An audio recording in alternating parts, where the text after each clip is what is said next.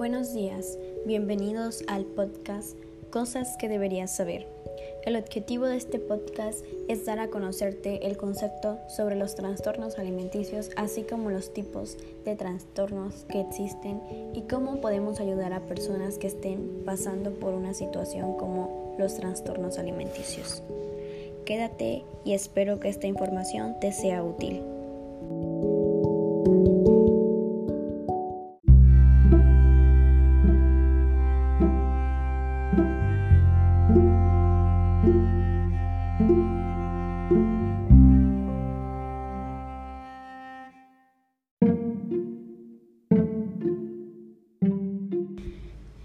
Empecemos.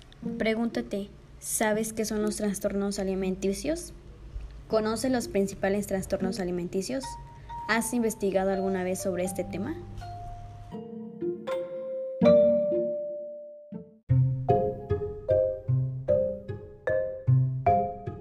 Los trastornos alimenticios son afecciones graves de salud mental, implican problemas serios sobre cómo se piensa de la comida y de la conducta alimenticia. Se puede mucho menos comer o mucho más de lo necesario.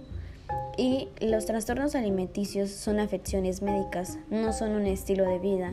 Afectan la capacidad del cuerpo humano para obtener una nutrición adecuada. Esto puede provocar demasiadas enfermedades en nuestra salud, como son las enfermedades cardíacas y renales, o incluso llegar hasta la muerte.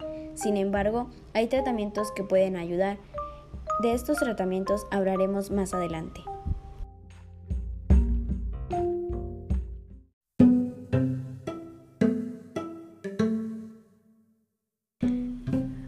Los tipos más comunes de trastornos alimenticios son los atracones de comida, es decir, comer sin control. Las personas que sufren este trastorno por atracón siguen comiendo incluso después de sentirse llenos y a menudo comen hasta sentirse demasiado incómodos. Después de que hacen esto, tienen sentimientos de culpa, vergüenza y angustia del por qué lo hicieron. Darse atracones de comida con demasiada frecuencia puede causar aumentos de peso y obesidad, así como demasiadas enfermedades. Estos trastornos por atracón eh, son más comunes en los Estados Unidos.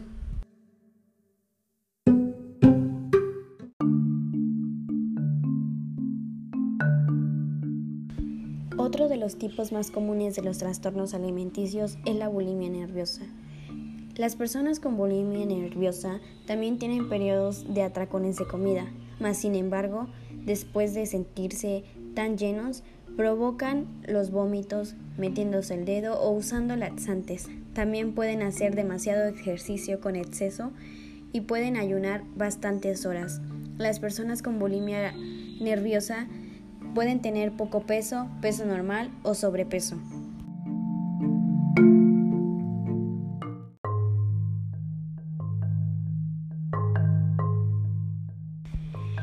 El último tipo común del trastorno alimenticio es la anorexia nerviosa. Las personas con anorexia nerviosa evitan los alimentos, restringen severamente los alimentos y comen en cantidades demasiado pequeñas y de solo algunos alimentos, no todos.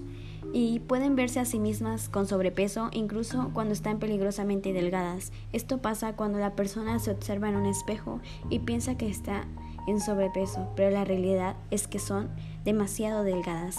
La anorexia nerviosa es el menos común de los tres trastornos alimenticios, de los, que, los cuales ya mencioné, pero a menudo es el más grave que existe.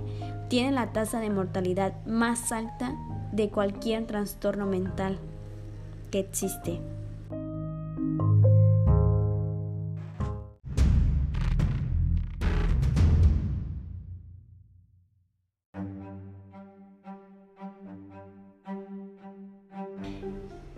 De seguro te preguntarás, ¿qué causa los trastornos alimenticios? La verdad es que se desconoce la causa exacta de los trastornos alimenticios.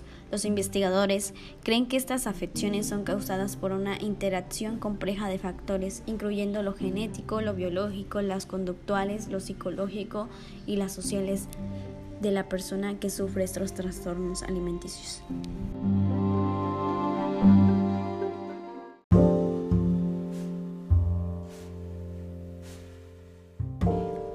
Preguntarás, ¿quién está más en riesgo de sufrir algún trastorno alimenticio, los hombres o las mujeres?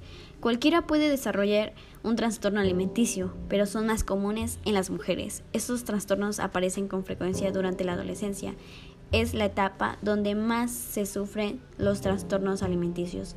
Igual puede ser a la edad adulta, pero también se pueden desarrollar durante la infancia. Es muy poco común, pero sí puede pasar.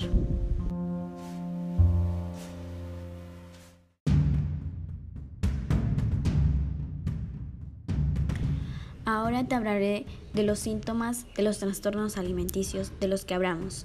Empezaremos con los síntomas de los atracones de comida, que incluye comer cantidades inusuales grandes de alimentos en un periodo de tiempo, puede ser de dos horas, de una hora. Comer incluso cuando está lleno o no tiene hambre la persona. Comer rápido durante los episodios de atracones. Comer hasta que estén incómodamente llenos comer solo o en secreto para evitar la vergüenza, sentirse angustiado, avergonzado o culpable por su alimentación, hacer dieta con frecuencia, posiblemente sin pérdida de peso.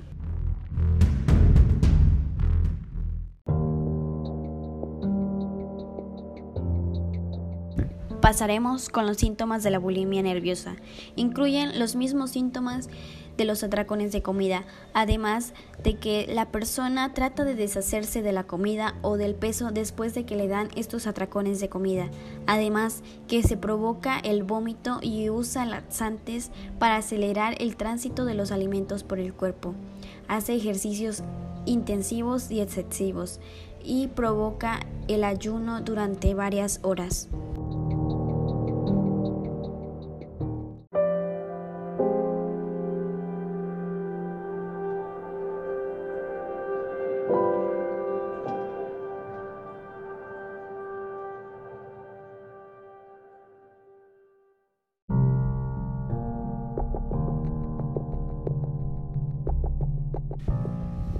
Con el tiempo, la bulimia nerviosa puede causar problemas de salud como la inflamación y dolor de garganta crónico, glándulas salivales inflamadas en el área del cuello y la mandíbula, esmalte dental desgastado, dientes cada vez más sensibles y con caries.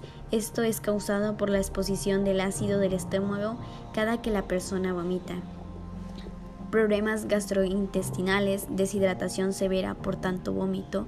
Los síntomas de la anorexia nerviosa incluyen eh, comer muy poco hasta el extremo de morir de hambre. Acuérdense que la anorexia nerviosa es de las más mortales que existen. Ejercicio intensivo y excesivo, delgadez extrema, miedo intenso a aumentar de peso, imagen corporal distorsionada, que es cuando se ven en el espejo, verse como si tuvieran sobrepeso, incluso cuando tienen un peso extremadamente bajo.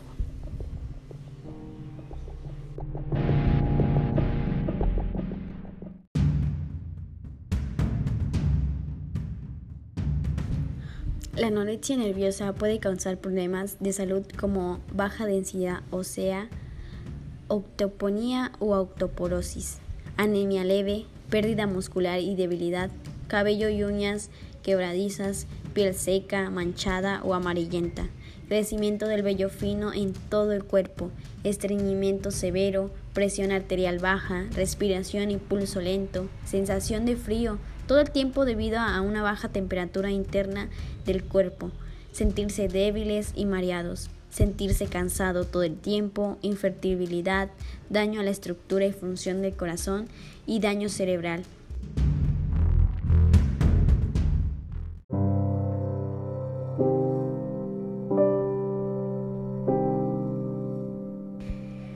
La anorexia nerviosa puede ser fatal. Algunas personas con este trastorno mueren por complicaciones por inadición y otras mueren por el suicidio. Es tanto eh, que algunas personas con este trastorno alimenticio pueden tener otras enfermedades mentales como la depresión o la ansiedad o problemas con el uso de las drogas.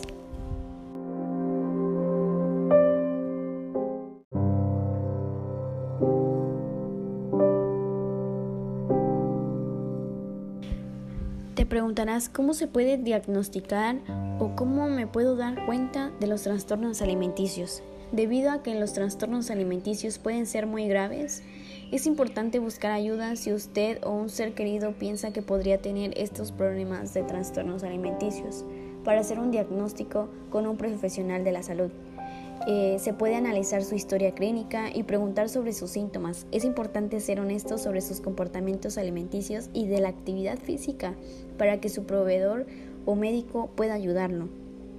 Hacer tal vez un examen físico, eh, tal vez solicitar análisis de sangre u orina para destacar otras posibles causas de sus síntomas, pedir otras pruebas para ver si tienen algún otro problema de salud causado por el trastorno alimentario. Estos pueden incluir pruebas de función renal y un electrocardiograma.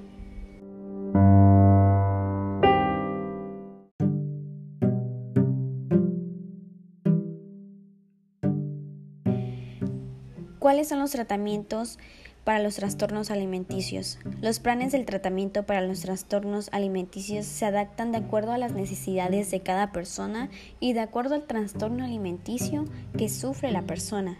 Es probable que tenga un equipo de proveedores que lo ayude, incluyendo médicos, nutricionalistas y enfermeras y terapeutas. Los tratamientos que pueden incluir son los siguientes.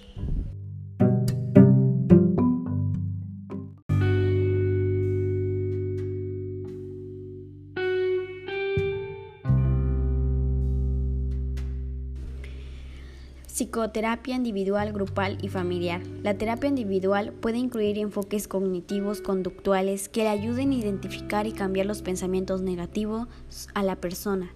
También ayuda a desarrollar las habilidades de afrontamiento y cambiar patrones de comportamiento. Otro es la atención médica y monitoreo, incluida la atención de las complicaciones que pueden causar los trastornos alimenticios.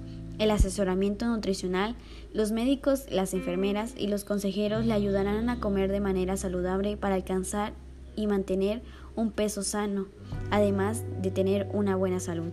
Los medicamentos, como antidepresivos, antipsicóticos o estabilizadores del estado de ánimo, pueden ayudar a tratar algunos trastornos alimenticios. También pueden ayudar con los síntomas de depresión y ansiedad que a menudo acompañan estos trastornos de los cuales hablamos.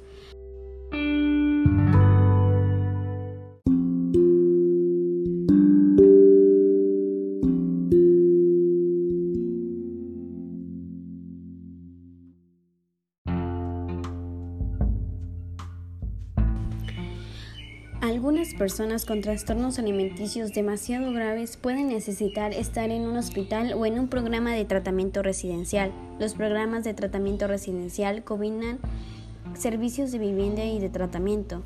Espero que esta información te sea útil y puedas ayudar a conocer este tema a más personas. Comparte este podcast y espero que si te encuentras en una situación así o conoces a un amigo o conocido que sufre de estos trastornos puedas ayudarlo. Nos vemos hasta pronto.